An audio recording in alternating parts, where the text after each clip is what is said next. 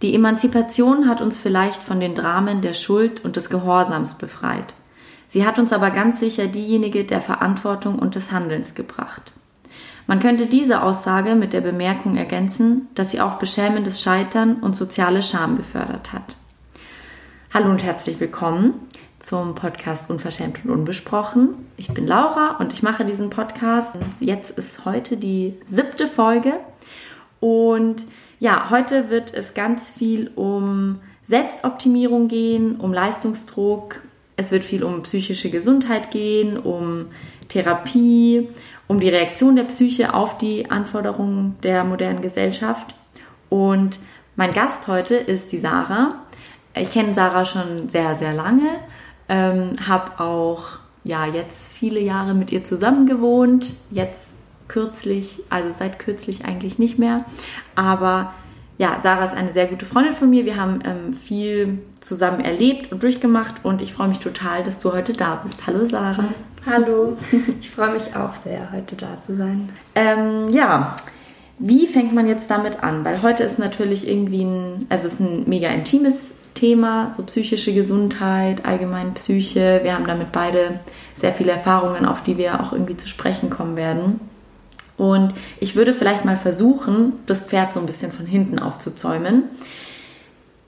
Du hast eine bestimmte Angewohnheit, etwas zu machen, ähm, wir sind da vor ein paar Monaten drauf gekommen, dass du das machst und ähm, diese Angewohnheit tritt auf, wenn du gestresst bist, glaube ich. Mhm. Und vielleicht kannst du mir einfach mal so davon erzählen, was das ist und was du machst.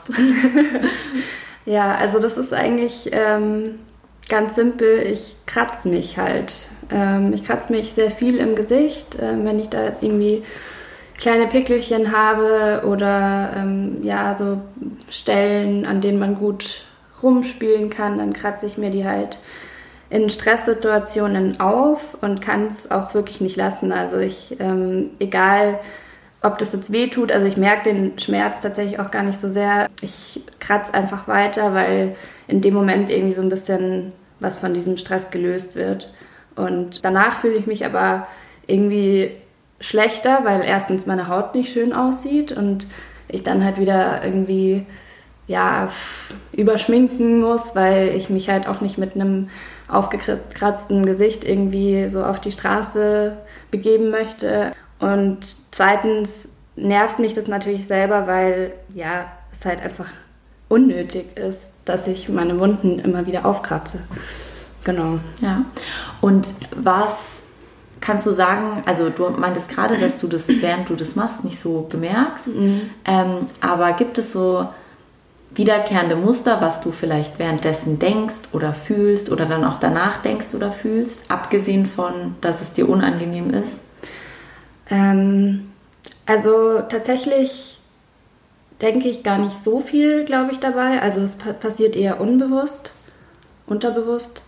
Ja, ich weiß nicht. Also manchmal ist es tatsächlich auch gar nicht in einer Situation, die jetzt halt an sich sehr stressig ist, sondern eher, wenn ich dann irgendwie entspannt auf dem Sofa liege und eine Serie schaue, dann ähm, fasse ich mir halt auch wieder ins Gesicht. Also ich weiß nicht, äh, ich habe da jetzt keine konkreten Gedanken irgendwie. Irgendwann, also manchmal fällt es mir dann auch währenddessen auf und dann denke ich mir halt wieder so, oh, fuck, okay. Da merke ich halt dann so, okay, ich mache es halt jetzt schon wieder. Ähm, aber ich höre trotzdem nicht auf. Oder wenn ich zum Beispiel angesprochen werde, so, hey Sarah, du kratzt schon wieder. So mittlerweile kann ich dann schon manchmal stoppen, so, aber ich, äh, ja, manchmal mache ich trotzdem weiter oder mache es dann so heimlich irgendwie. Mhm. Ähm, und eben die Situation danach ist dann halt schon meistens immer so, da denke ich, also da bin ich einfach wütend auf mich selber und ich schäme mich halt. Mhm. Ja. Und wenn dich jetzt jemand in der Situation darauf anspricht und sagt, hey Sarah, du machst es schon wieder, schämst du dich dann auch in der Situation dafür, dass du das machst? Ja, schon. Und wie fühlt sich die Scham für das Kratzen genau an? Also fühlst du das auch körperlich oder ist es eher so eine, so eine Kopfsache, dass du dir Vorwürfe machst oder so? Mm, ich würde sagen beides. Also manchmal zieht sich so ein bisschen was zusammen in mir, wenn ich äh, irgendwie auch darauf angesprochen werde oder wenn ich halt merke, dass ich es mache. Aber die Haupt, also das meiste spielt sich schon eher im Kopf ab. Und da versuche ich mir dann auch immer, also oder versuche ich immer rauszufinden, warum ich das jetzt auch nicht mache, also nicht lassen kann und so. Und warum da so ein Zwang dahinter ist. Aber ich komme da irgendwie nicht so richtig dahinter. So. Also ich habe schon voll oft versucht, es nicht mehr zu machen. Aber es funktioniert einfach irgendwie nicht. Ja. Als du mir das erzählt hast, habe ich ja zuerst gedacht, also ja, manchmal neige ich ja zu so Pathologisierungen und fange dann an, Sachen zu googeln und so. Ähm, und habe halt auch irgendwie gedacht, okay, das ist bestimmt jetzt irgendwie so eine Form von Zwang oder Tick oder so. Und als ich dann mir mal gedacht habe, okay, ich frage mal so Leute, ob die das irgendwie kennen oder ob mehrere Leute so bestimmte Stresssymptome haben, die halt auftreten, wenn Leute gestresst sind. Da haben mir also echt einige Leute erzählt, auch aus meinem engeren Bekanntenkreis, dass sie dieses Kratzen haben. Okay. Also dass sie ähm, ja, sich dann irgendwie auch im Gesicht aufkratzen oder alle möglichen Stellen, wo irgendwie eine Unreinheit ist mhm. oder so, dass, dass die sich das auch aufkratzen. Und ich glaube, das ist wirklich gar nicht so selten, ähm, wie, also wie wir das vielleicht dachten mhm. oder wie man, ja. also wie du das vielleicht auch am Anfang selber gedacht hast oder so. Und kannst du noch mal so ein bisschen erzählen, du hast es ein bisschen angesprochen, wie oder wo genau in deinem Alltag dich das Kratzen beeinträchtigt mhm. und auch die Scham dafür. Ja, also der Hauptpunkt ist, dass ich halt danach eben ein aufgekratztes Gesicht habe. Also ich habe halt dann viele rote Stellen in meinem Gesicht und ähm, natürlich herrscht da irgendwie jetzt auch so ein bestimmtes Schönheitsideal vor, dass man eben schöne reine Haut hat und so. Das ist dann halt eben bei mir nicht der Fall und dann fange ich halt an, ähm, diese Stellen zu überschminken. Also ich gehe eigentlich auch fast nie ungeschminkt irgendwie aus dem Haus und so. Also genau, da, da muss auf jeden Fall dann immer alles schön abgedeckt werden. Und das, also in manchen Zeiten war das echt krass anstrengend, weil es einfach so viele Stellen waren und ich dann irgendwie schon eine, eine dicke Schicht Make-up oder so drüber machen musste, damit man es nicht mehr sieht oder damit ich zumindest das Gefühl hatte, dass es jetzt einigermaßen äh, unsichtbar ist sozusagen, obwohl man es wahrscheinlich trotzdem gesehen hat, weil manchmal diese, diese Narben halt dann auch relativ tief waren oder so. Genau, und ähm, also das war so der, der größte Punkt, so, wo ich irgendwie davon im Alltag beeinträchtigt wurde, ähm, weil ich mich halt dann auch einfach nicht mehr schön fand. So. Mhm. Also ich habe mich dann halt angeschaut und dachte mir immer so, boah, ich sehe einfach, ich sehe einfach nicht schön aus so mhm. mit, dieser, mit dieser Haut. Was war nochmal die zweite Frage? Ähm, warte, ich muss gerade überlegen. Ach ja, wie dich dann auch die, die Scham dafür so. vielleicht beeinträchtigt. Oder wahrscheinlich hängt es zusammen. Ja, klar. Also ich, ich verspüre dann halt eine, eine Scham für meine schlechte Haut, mhm. aber weiß gleichzeitig, dass ich halt selber dafür verantwortlich bin. Und da schäme ich mich dann irgendwie noch mehr rein, weil ich mir dann denke, so, okay, du könntest es halt wirklich irgendwie auch vermeiden. So. Also das muss nicht sein, dass deine Haut so aussieht. Mhm. Und dann rede ich mir aber oft ein, so ja, aber ich habe wahrscheinlich an sich halt nicht so eine gute Haut. Es liegt jetzt nicht nur am Kratzen, dass es dann äh, sozusagen so ein, so ein Teufelskreis wird, sondern die ist bestimmt von Haus aus auch nicht so gut. Selbst wenn ich nicht kratzen würde, wäre sie wahrscheinlich nicht so ja. gut. Und ja, da ist dann einfach die Scham so mein ständiger Begleiter, wenn ich zum Beispiel dann in den Spiegel schaue oder so. Mhm. Ja. ja, ich meine, also dadurch, dass wir irgendwie zusammen gewohnt haben, ähm, war das ja dann auch oft irgendwie so, dass wir eigentlich nur so ganz kurz irgendwo rausgehen mhm. wollten oder so. Und ich habe mich, glaube ich, eine, eine, Zeit lang, habe ich mir dann so gedacht, so, oder ich habe dir jetzt auch immer gesagt, so dieses, hä, Sarah, scheiß drauf, wir gehen jetzt einfach raus, passt schon und so, ja. aber so, wenn du mir, also als du mir davon erzählt hast, da fand ich das dann plötzlich viel nachvollziehbarer, mhm. dass du irgendwie dann das Bedürfnis hattest, ähm, diese Stellen halt zu bedecken und zu verbergen, ja. zu verstecken, was ja auch so, ja, das, ja. das macht die Scham, ne? ja. dieses Bedürfnis, sich irgendwie. Ja, und auch nur, wenn zum Beispiel dann abends noch ähm, mein Freund gekommen ist, dann habe ich mich davor auch nochmal irgendwie hingestellt und so ein bisschen äh, Pickel abgedeckt. Mhm. Auch wenn er mich dann später schon natürlich meistens dann noch ohne Make-up gesehen hat. So. Aber der war halt auch irgendwie so fast die einzige Person jetzt außer dir noch, die mich halt einfach so gesehen hat. Ja. So mit den, mit diesen Narben und Wunden und so. Ja. Und also wir haben jetzt quasi so diese Scham, die das Kratzen verursacht. Und ich frage mich, ob diesem Kratzen aber nicht auch eine große Scham irgendwie zugrunde liegt quasi. Also da steht ja irgendwas dahinter, eine, ein Versuch, Stress zu bewältigen oder so. Und so wie wir bisher darüber geredet haben, hatte es auf mich immer den Eindruck, dass es schon viel mit, mit so einem Leistungsdruck zu tun hat und damit, dass man sich dann irgendwie schämt, wenn man irgendwie Ansprüchen nicht gerecht wird oder so. Kannst du dazu was erzählen, wie das bei dir, also ob du glaubst, dass diese, dieses Kratzen was damit zu tun hat, dass du dich für eigentlich irgendwas anderes schämst? Hm. Ja, also ich ähm, glaube, das Kratzen ist irgendwie Ausdruck davon, dass ich halt ähm, konstant unter so einer inneren Anspannung stehe oder halt so, unter so einem Druck stehe, dass ich ähm, bestimmte Dinge jetzt schaffen muss, dass ich bestimmte Dinge erreichen muss und ähm, irgendwie, wenn ich das nicht schaffe, dann enttäusche ich halt total viele Leute und alle denken sich, oh Mann, die hat es jetzt irgendwie nicht hingekriegt, das ist voll scheiße und so. Also ich glaube, da äh, steckt halt ein ganz großer Leistungsdruck irgendwie dahinter, ähm, der auch schon sehr früh angefangen hat. Kannst du, ja. kannst du, kannst du was, ähm, also kannst du vielleicht so Situationen benennen, wo du sagen würdest, da war der Leistungsdruck oder das hat sich eingebrannt, das ist irgendwie geblieben. Mhm. So. Also es gab zum Beispiel ähm, in der, im Gymnasium ähm, wir waren ja auf einem musischen Gymnasium, da hatten wir immer ähm, Klassenkonzerte so in der, weiß ich nicht, fünften bis siebten oder achten Klasse oder so. Mhm. Und also früher hat mir das überhaupt nichts ausgemacht, so auf dem Klavier was vorzuspielen und da habe ich mich einfach dran gesetzt und dann habe ich gespielt und dann hat es meistens auch ganz gut funktioniert. Und dann in der siebten Klasse oder so war es, glaube ich, ähm, hatten wir halt auch mal wieder so ein Klassenkonzert.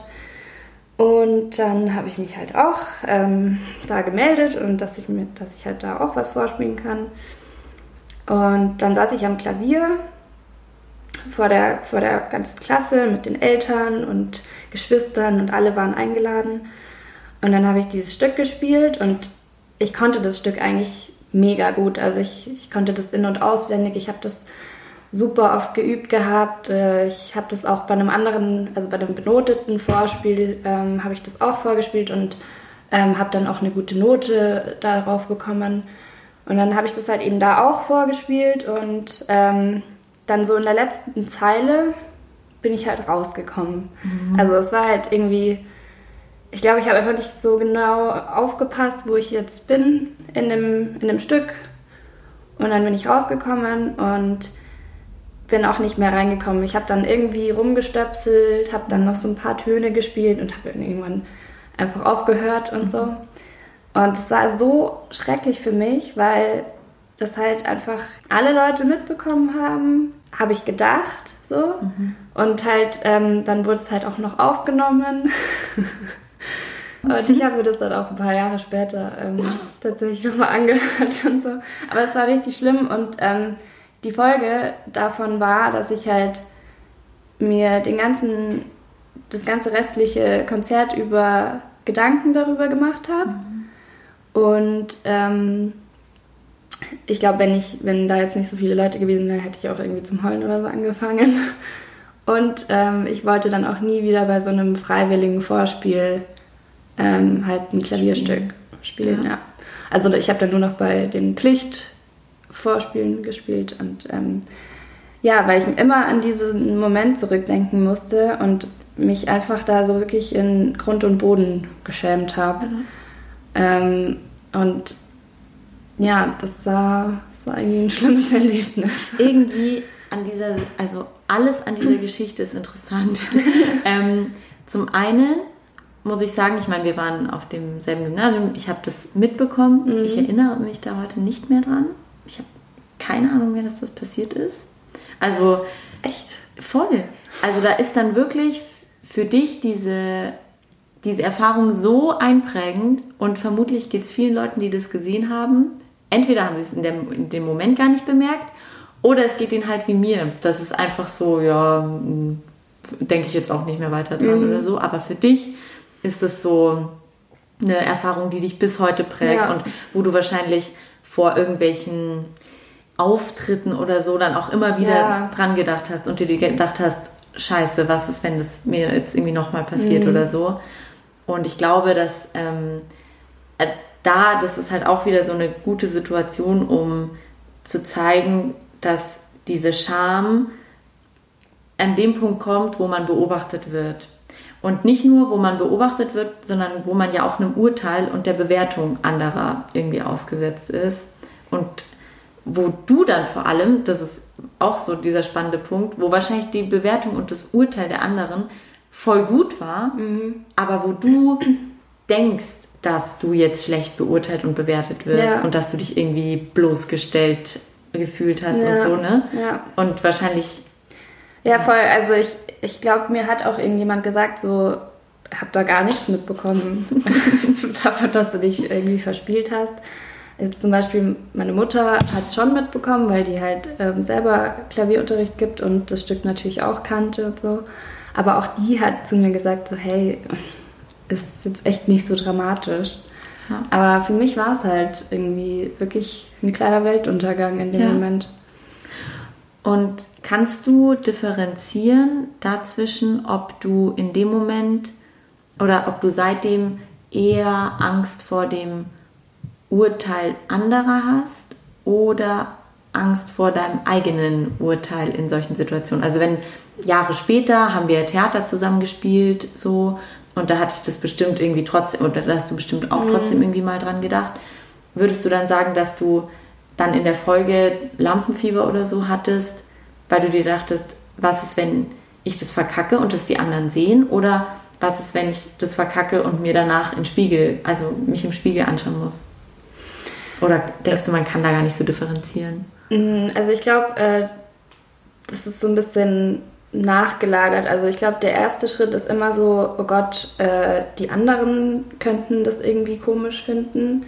Und der zweite Schritt ist dann immer, ähm, wenn dann sowas passiert, dann muss ich ja auch wirklich dann mit leben und die Situation dann wieder mit mir selber ausmachen.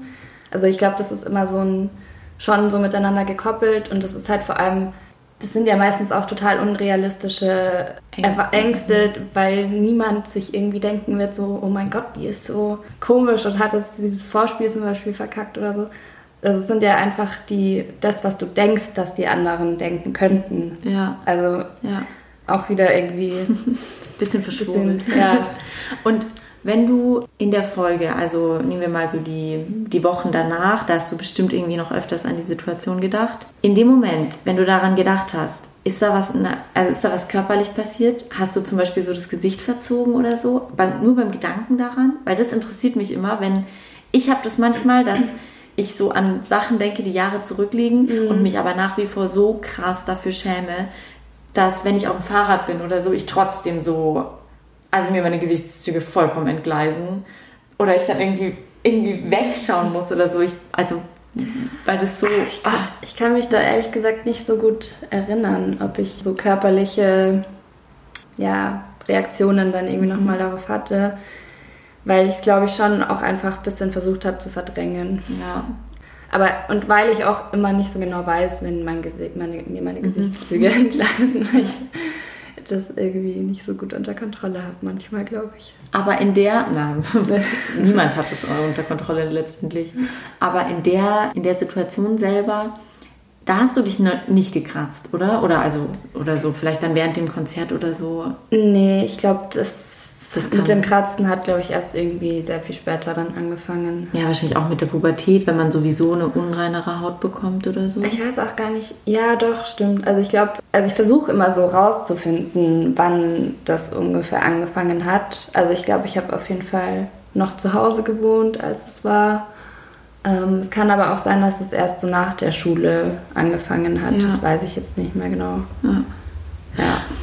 Also die, die Situation steht ja so ein bisschen dafür, dass man einem bestimmten Leistungsdruck irgendwie unterliegt. Also ich meine, es ist nicht selbstverständlich, dass man sich äh, mehrmals im Jahr vor mehrere Leute stellt und da mit dem Klavier was vorspielt und so. Ähm, was würdest du sagen, hat jetzt so im Nachhinein so einen Leistungsdruck, den du vielleicht früher hattest oder dem wir ja auch heute noch unterliegen, was macht es mit der eigenen Psyche, mit, mit der Selbstwahrnehmung auch? Ja, also man definiert sich halt dann irgendwie sehr stark darüber. Also man bewertet sich dann auch konstant selber. Man schaut immer, wäre da jetzt noch was zu optimieren gewesen oder also es ist halt so ein, so ein steter Drang danach, perfekt irgendwie zu sein ja. oder halt wirklich dann immer so ein Leistungsmaximum zu erreichen oder so. Und, da kann man ja eigentlich nur scheitern. So. Ja. Also man erreicht nie immer alles, äh, was man sich vorgenommen hat oder so, oder was man denkt, dass andere von einem erwarten oder so. Ja. Ja. Und ich, ich würde halt auch sagen, oder das wäre zumindest meine These, dass je mehr man versucht, perfekt zu sein oder je, je stärker der Perfektionismus bei einem selber ausgeprägt ist, desto mehr steigen auch die Gef oder ja doch, ähm, desto mehr wachsen die Gefahren, sich zu schämen, weil man sich halt irgendwann für alles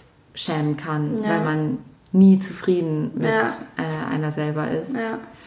Was sind denn so Situationen, wo jetzt so eigentlich Kleinigkeiten passieren, die für dich aber in dem Perfektionismus oder in dem Versuch, irgendwie alles richtig zu machen, dann eine kleine Welt bedeuten, die mhm. dann potenziell untergehen könnte?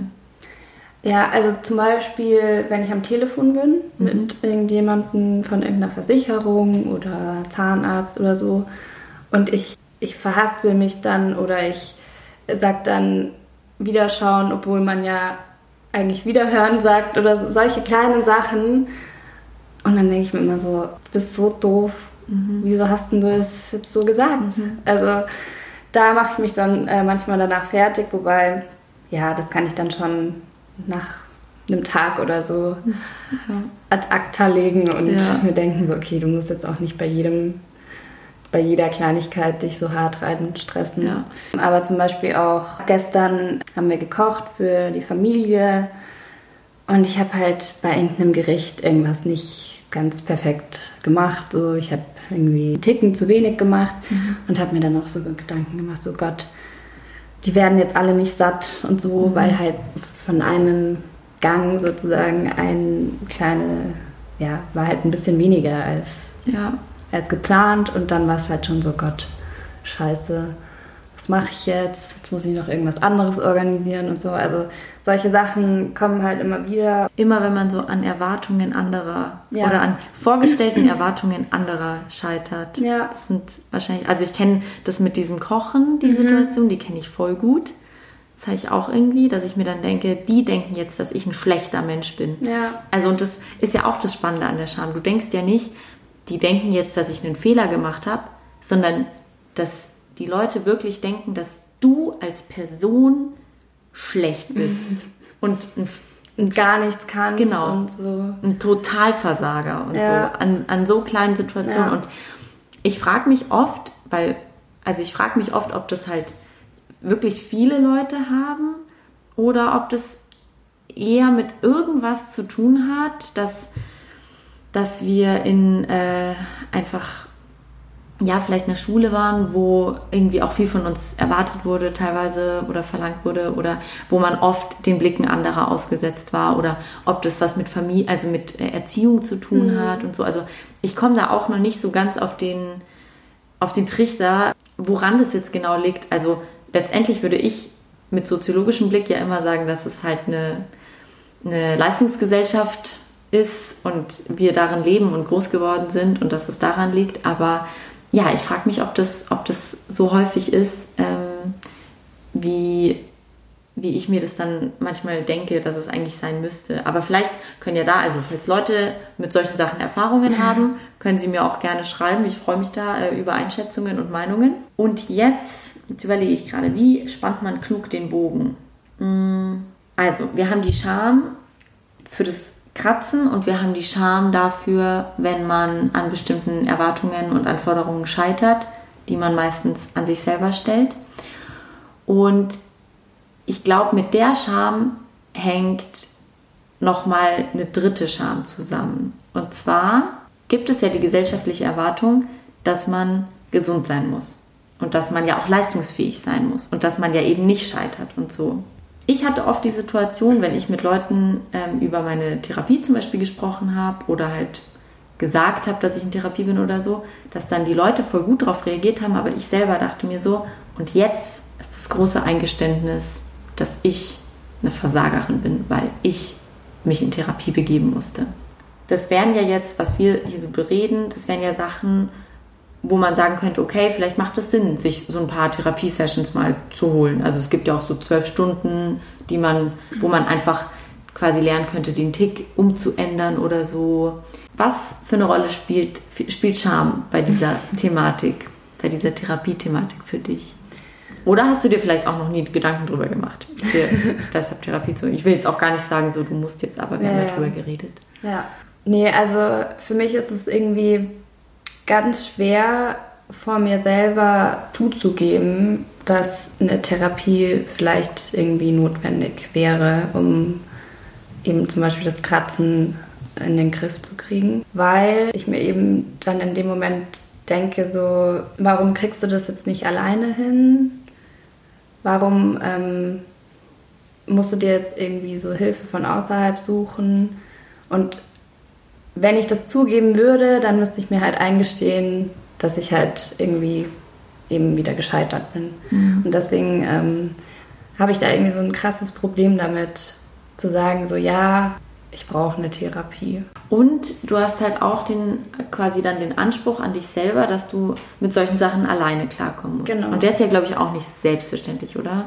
Also der ist ja, glaube ich, schon. Viele Leute könnten schon easy sagen, so, ja, soll mir halt jetzt irgendjemand helfen oder so. Mhm. Aber bei dir ist da schon der Anspruch, ich muss da unabhängig das irgendwie hinkriegen. Ja, ja, ich weiß nicht so genau, woher das kommt, dass ich das irgendwie so mit mir selber regeln will, aber es kommt wahrscheinlich einfach so von, also daher, wo auch die ganzen anderen Sachen kommen, dass ich halt irgendwie so einen total hoch gefassten Anspruch an mich selber habe und eben auch in, in der Hinsicht so, dass, also was halt eben so psychische Gesundheit betrifft, dass ich das halt einfach selber zu regeln habe. Mhm. Das spielt halt wieder genau in die gleichen Mechanismen rein, dass ich mir dann denke, okay, da scheitere ich halt jetzt und das geht eigentlich nicht. Ja.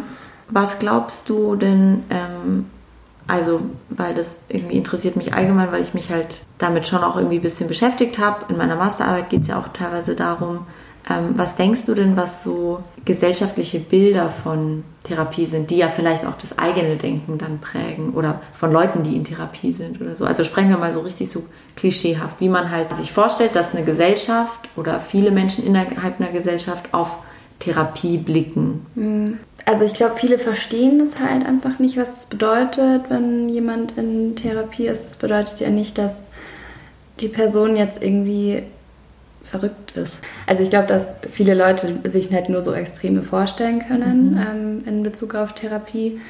Aber das ist halt einfach viele kleine Probleme, kleine, also oder so Baustellen, ja, so kleinere Baustellen. Ne? Genau, und so, so bestimmte persönliche Erfahrungen gibt, die halt zu bestimmten psychischen Krankheiten vielleicht führen. Ähm, ich weiß nicht, das können sich, glaube ich, die meisten Leute nicht so vorstellen. Und, und irgendwas stimmt nicht so genau. Ja.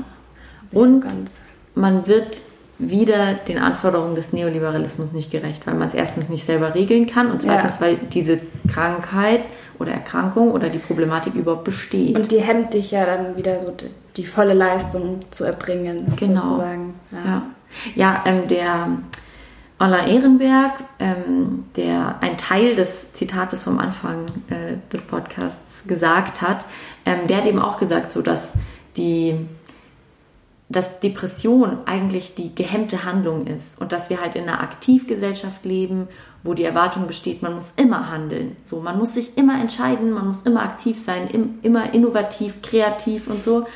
Und die Depression ist die Unzu also Unfähigkeit, noch zu handeln. Das ist also genau eben die gehemmte Handlung.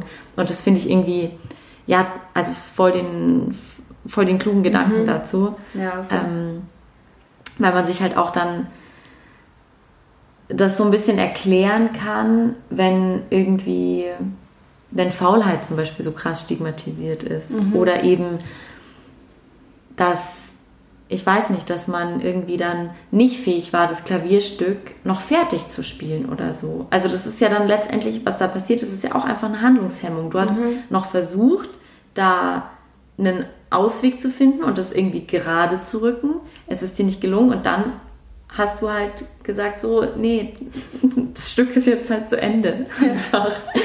So, ja. das finde ich irgendwie, ja, das finde ich irgendwie einen ganz interessanten Gedanken. Und ganz, also es gibt ja auch so einen Turn in so einer therapeutischen Kultur, dass es so mehr und mehr immer nur noch darum geht, das Handeln wiederherzustellen. Also mhm. nicht die eigentliche Problematik anzugreifen oder dafür zu sorgen, dass ja die Person irgendwie wirklich zufrieden ist oder bestimmte Sachen aufarbeitet oder so, sondern eher so dieses, du musst einfach nur wieder funktionieren mhm. und dann passt es schon. Ja. So. Und würdest du sagen, dass Scham auch ein Handlungshemmer ist? Ja, manchmal schon. Also, weil ich glaube, man begibt sich dann manchmal vielleicht nicht mehr in Situationen, wo man wieder mit so, einer, so einem Scheitern konfrontiert werden könnte. Also mhm. zum Beispiel, wie ich dann auch halt einfach nie wieder bei so einem freiwilligen Konzert vorgespielt habe, mhm. weil ich mich einfach so krass geschämt habe und ich das halt nicht nochmal erleben wollte. Ja. Deswegen, ähm, ja, glaube ich schon, dass Scham da irgendwie sehr stark ähm, einen Einfluss darauf hat. Mhm. Also denkst du, weil wir jetzt über diese Therapie-Sache ähm, gesprochen haben, Denkst du, dass die Ersatzhandlung des Kratzens, dass das ein Versuch ist, nicht mit der Scham dealen zu müssen und dass man durch eine Therapie das quasi irgendwie umändern könnte? Oder hast du da, also, oder was wäre denn so die Erwartung an eine Therapie, wenn man, wenn man damit irgendwie einen Umgang finden wollen würde? Also würdest du dann eher so die Ursachen aufarbeiten wollen oder würdest du eher diese Ersatzhandlung finden wollen oder beides? Oder? Ja, also ich glaube, ähm, primär wäre es mir schon eher wichtig, die Ursachen dafür zu finden, weil sich, also wenn, wenn ich das gelöst habe, dann kann es ja auch sein, dass sich das Kratzen ja irgendwie auch löst. So. Mhm. Also Ersatzhandlung wäre halt, glaube ich, nur so mittelfristig so, so ein Ziel, dass ich halt statt Kratzen irgendwas anderes mache. Aber auch das habe ich zum Beispiel selber schon mal versucht, dass ich dann zum Beispiel meine Hände irgendwie zu Fäusten mache und irgendwie oder mich auf die draufsetze oder so. Ja. Aber auch das hat jetzt nicht immer funktioniert. Ja. Aber ich glaube, langfristig wäre das Ziel in so einer Therapie schon halt einfach herauszufinden, warum, warum ich so krass hohe Ansprüche an mich selber habe, woher das kommt und ähm, wie ich halt das schaffen kann, dass ich irgendwie mal ein bisschen, bisschen netter zu mir selber bin und ein bisschen, ja, einfach meine Ansprüche runterschraube und irgendwie auch sehe, dass andere auch nicht solche krassen Ansprüche haben, dass das alles einfach sich nur eigentlich in meinem Kopf abspielt und ähm, das keine realen Ansprüche jetzt von irgendjemandem sind. Und ich auch überhaupt keine Bringschuld irgendjemandem gegenüber habe sondern dass es meine eigene Bewertung von mir selber ist. Ich finde es irgendwie, also das ist ja heute die, oder es ist insgesamt die erste Folge, wo ich mich überhaupt verstärkt mit ähm, ja, Formen von psychischen Erkrankungen oder Problematiken oder so beschäftige, ähm, obwohl ich ja dazu irgendwie voll viel gearbeitet habe und obwohl ja das auch ein bisschen der, die Ursache dafür war, dass ich angefangen habe, mich überhaupt mit Scham zu beschäftigen. Und als ich dieses, über dieses Kratzen recherchiert habe. Da bin ich auf so eine Seite gekommen, wo es um also wo der Begriff der Schamerkrankung aufgetreten ist. Und ähm, ich kann da mal ganz kurz äh, was draus vorlesen aus dieser Seite, weil die fand ich irgendwie ganz interessant. PatientInnen entwickeln im Rahmen von Schamerkrankungen verschiedenste Versuche, ihr emotionales Erleben zu beruhigen. Sie entwickeln Kompensationsversuche und zunächst entlastende Verhaltensweisen. Vor diesem Hintergrund kann man zum Beispiel Essstörungen oder die Entwicklung süchtigen Verhaltens, teilweise auch die Entwicklung von Zwangserkrankungen besser verstehen. Schamerkrankungen und übermächtig beherrschendes Schamerleben geben oft auch Hinweise auf frühe kindliche Traumatisierungen, in schweren Fällen auch auf Gewalterfahrungen der Patientinnen oder auf Situationen sexueller Ausbeutung. Zum Verständnis gerade auch aktueller gesellschaftlicher Entwicklungen erscheinen Hinweise wichtig, dass es aus psychotherapeutischer Sicht Verbindungen zwischen Schamaffekten und den Entstehungsbedingungen von Autodestruktivität, Destruktivität und Gewalt gibt. Patienten mit Schamerkrankungen fühlen sich oft ohnmächtig und machtlos. Manche unterwerfen sich den geltenden Normen und Gesetzen, andere verwandeln ihre Erniedrigung und Perspektivlosigkeit in selbstzerstörerische oder zerstörerische Impulse. Und ich finde das irgendwie total interessant, weil hm, in diesem Artikel halt rauskam, was für eine riesige Rolle Scham für psychische Erkrankungen allgemein äh, spielt und dass voll oft diese Ersatzhandlungen, die man durch eben Hungern oder Kratzen oder was auch immer, dass das halt so viel mit Scham zu tun hat, weil man versucht, irgendwie mit dieser Scham zu dealen mhm. und man weiß einfach nicht wie und was tun. Und deshalb finde ich es auch irgendwie so wichtig, dass wir heute darüber reden, weil ich glaube, dass Sprechen voll die wichtige andere Ersatzhandlung sein kann. Mhm. Und kannst du was dazu sagen, wie es dir ging, als wir die ersten Male vielleicht über das Kratzen geredet haben oder als du überhaupt angefangen hast, dich so auch selber damit zu beschäftigen, mhm. wie das ist, was das gemacht hat mit dir? Ja, also am Anfang war es für mich voll schwierig, irgendwie zu sehen, da gibt es tatsächlich Namen dafür.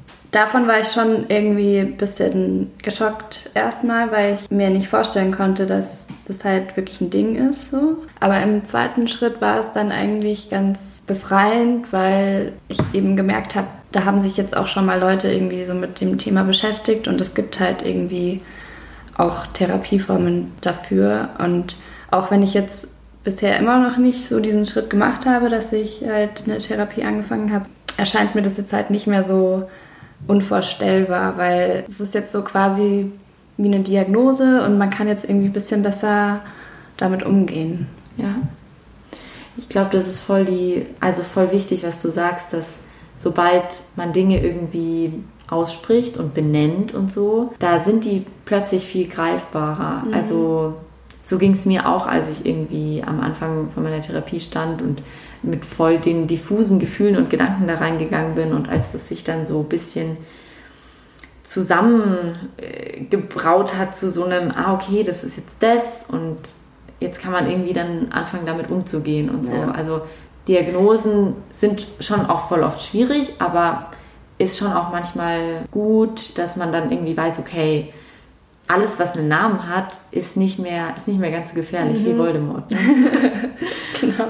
Ja. ja, und irgendwie war es, also ich habe ja auch schon, bevor ich überhaupt sozusagen realis realisiert habe, dass da irgendwie so ein, so ein Krankheitsbild irgendwie vielleicht dahinter stehen könnte, habe ich ja schon drüber nachgedacht, ob ich ähm, mal eine Therapie machen soll, weil ich halt einfach so immer wieder so psychische Probleme habe oder halt irgendwie in Situationen bin, die ich halt nicht, mit denen ich nicht so gut klarkomme. Und da habe ich mir aber dann immer gedacht, so, mh, hm, was sage ich denn da, wenn ich jetzt bei so einer Therapiestelle anrufe, dann, kann, dann könnte ich halt sozusagen nur sagen, ja, mir geht es halt manchmal nicht so gut.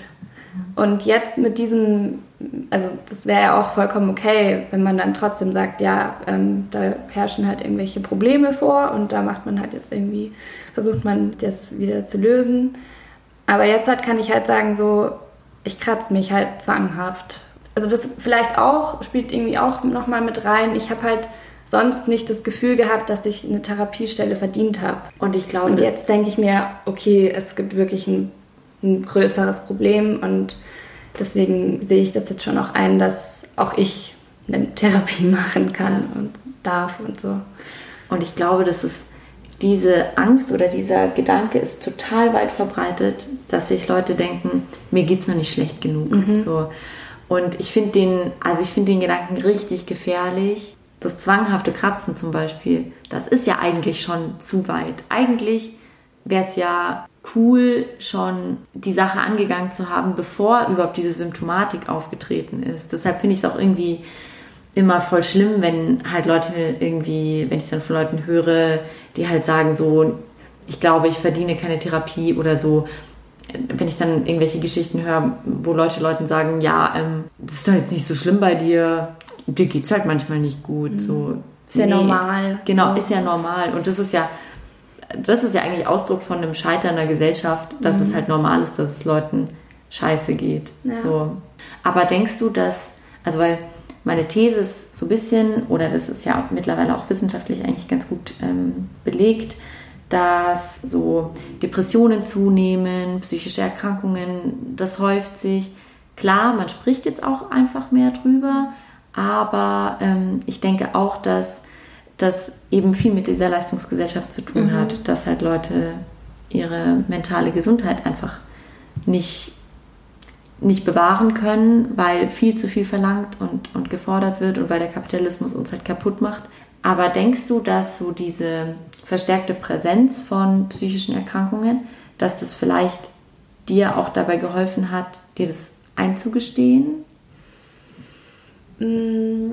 Also ich glaube, was mir vor allem geholfen hat, ist halt, dass es in meinem Freundeskreis kein Tabuthema oder so ist und dass halt einfach auch viele Leute, viele Freunde von mir in Therapie sind. Aber das hängt natürlich auch irgendwie so ein bisschen damit zusammen, dass generell mehr darüber geredet wird und dass man sich jetzt verstärkt mit solchen Themen beschäftigt und so. Also ja, und so genau weiß ich es jetzt auch ehrlich gesagt doch nicht, weil ich wusste es ja schon, oder ich weiß es ja von, von vielen Freunden schon länger, dass sie eine Therapie machen. Und da habe ich mich dann manchmal auch so ein bisschen davon abgegrenzt tatsächlich und gesagt, so ja, okay, aber ich, ich glaube, ich schaffe das alleine. Mhm. Aber trotzdem jetzt halt so in dem Stadium sozusagen, wo ich mich jetzt gerade befinde, wo ich halt mich irgendwie so langsam darauf einstelle, bald eine Therapie anzufangen, hilft es jetzt doch schon auch eher, weil mir halt einfach diese Leute sagen können, dass es halt überhaupt nicht schlimm.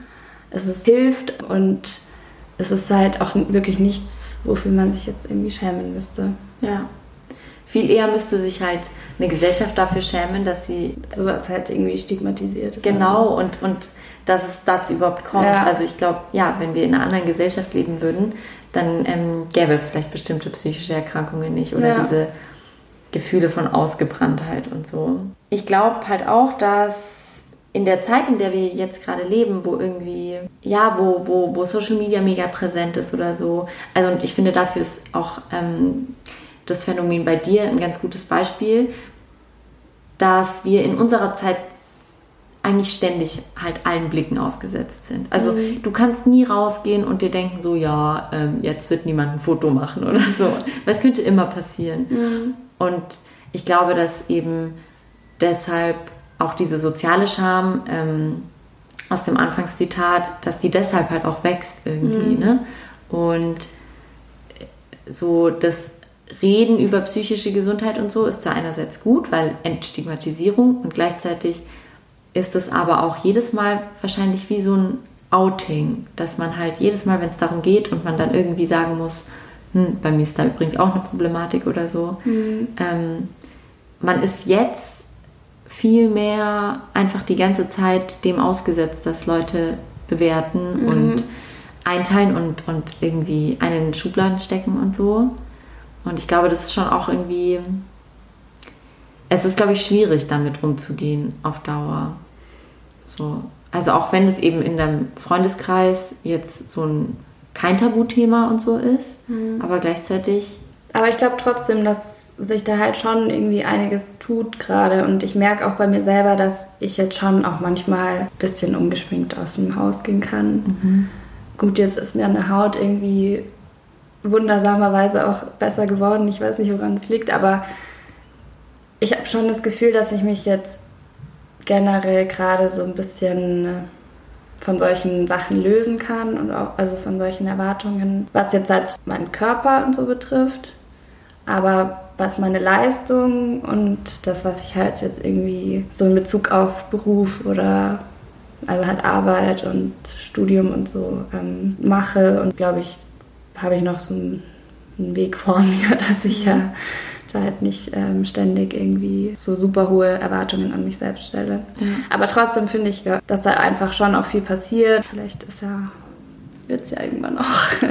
Aber ich finde es mega interessant, dass du das gerade noch sagst, weil das zeigt ja, dass vielleicht eine Symptomatik phasenweise besser werden kann oder verschwinden kann, aber das Grundproblem nicht. Mhm. Ähm, also der Leistungsdruck, ja. in dem du dich befindest und die Angst vorm Scheitern und so, hat man trotzdem ja. irgendwie. Und diese ständige Infragestellung vom, vom, äh, also vom, vom Recht auf bestimmte Sachen oder so. Mhm. Also ich glaube, dass auch überhaupt der Gedanke, verdiene ich eine Therapie, das ist ja schon ganz krass an Leistung mhm. ähm, geknüpft irgendwie so, ja, geht es mir jetzt schlecht genug oder ähm, bin ich jetzt wirklich in meiner Leistungsfähigkeit so eingeschränkt, dass ich, also das sind ja so Gedanken, die mhm. man dann hat, dass ich eine Therapie machen darf und so. Ja. Oder funktioniere ich einfach noch zu gut. Ja. So, das glaube ich schon irgendwie auch wichtig.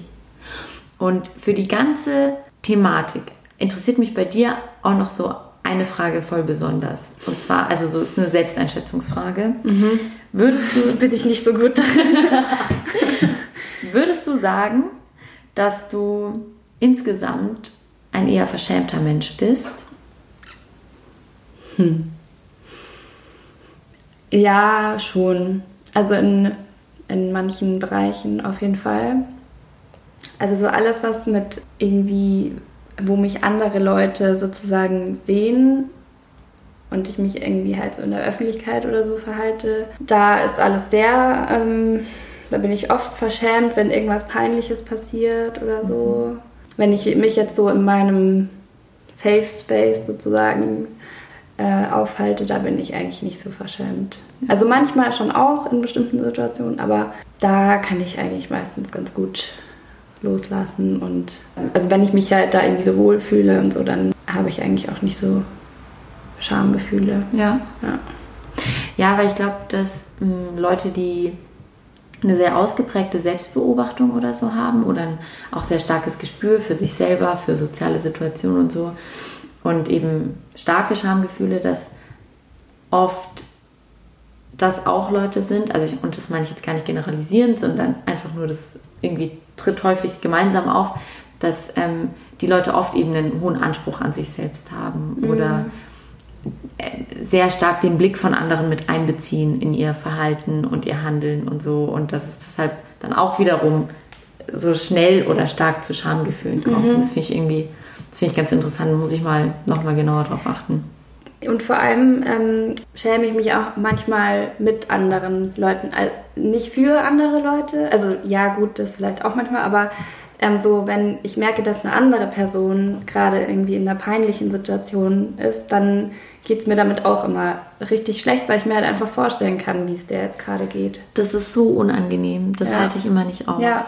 Das ist auch ein riesiger Motivations... äh, ähm, für diesen Podcast, weil ich mir so denke, ich, will einfach nicht, dass Leute sich für bestimmte Sachen schämen, ja. weil ich das so unaushaltbar finde. Obwohl ja Scham eigentlich so was Gutes ist, aber trotzdem. Mhm. Also, ja, weiß nicht. Aber das ist ja, an sich ist das ja auch ein Zeichen von Empathie, dass man, dass es einem schwerfällt, die Scham anderer mhm. mit auszuhalten.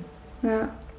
Ach ja, ähm, bevor ich die letzte Frage vergesse. Über welche Schamthemen willst du mehr erfahren? irgendwelche Sachen, wo du dir denkst, Mensch, das soll die Laura mal in ihrem Podcast machen? Mm, ja, also ich glaube, ähm, ich fände es schon spannend, noch mehr so über Scham in Bezug auf psychische Gesundheit zu erfahren und ähm, vielleicht auch noch so ein bisschen so Scham für, für die Familie, für die eigene Familie, irgendwie so, für die Herkunft und so. Ah, das ist richtig spannend.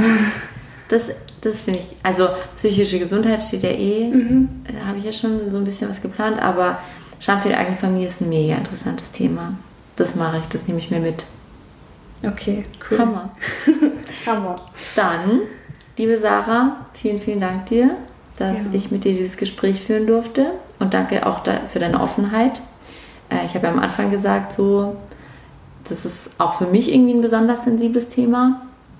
Und ich bin froh, dass ich diese erste Folge zu psychischen Erkrankungen mit dir machen durfte oder zu psychischer Gesundheit vielmehr. Mhm. Ähm, wir hören uns in zwei Wochen wieder und ich werde vermutlich auch noch mal so ein paar ähm, Frageeinladungen ähm, auf Instagram und so rausschicken. Also wenn Leute Fragen zu Scham haben oder auch zu mir und meiner Scham oder ähm, wie ich auf dieses Thema gekommen bin, dann ähm, fragt mich gerne, weil es wird vermutlich in so drei Folgen oder so eine Folge geben, wo ich ähm, über diese, also darüber spreche, wie ich überhaupt auf das Thema gekommen bin und auch so ein bisschen was zu meiner Masterarbeit nochmal erzähle. Und genau, also falls ihr da Fragen habt, schreibt mir gerne, schickt mir die gerne. Und ich freue mich, wenn wir uns in zwei Wochen wieder hören. Vielen Dank, Sarah. Ja, danke, dass ich da sein durfte. Tschüss. Tschüss.